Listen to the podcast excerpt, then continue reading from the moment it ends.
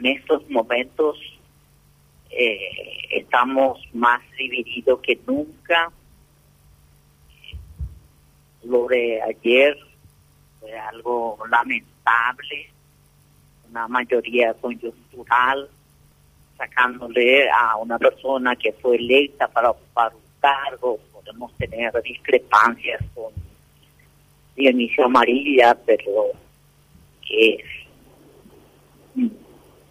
una persona que fue electa como miembro del directorio, eh, la mayoría lo eligió para ser tesorero, estaba haciendo un, una, un buen trabajo, eh, no le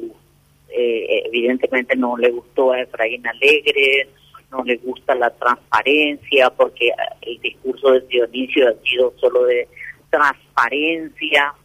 y bueno, entonces aprovecharon una mayoría coyuntural que como ya estamos en, en plena Semana Santa, muchos no se conectaron, otros eh, hicieron en bota y bueno, sacaron a Dionisio y evidentemente la lo que fue aprobado por la convención, que es la transparencia, una auditoría externa, no se va a realizar y mientras eso no se no se transparente, difícilmente dentro del PLRA eh, podamos entendernos. Y es, es, lamentable porque no podemos ser opción de cambio porque dentro de nuestro propio partido nosotros no damos ejemplo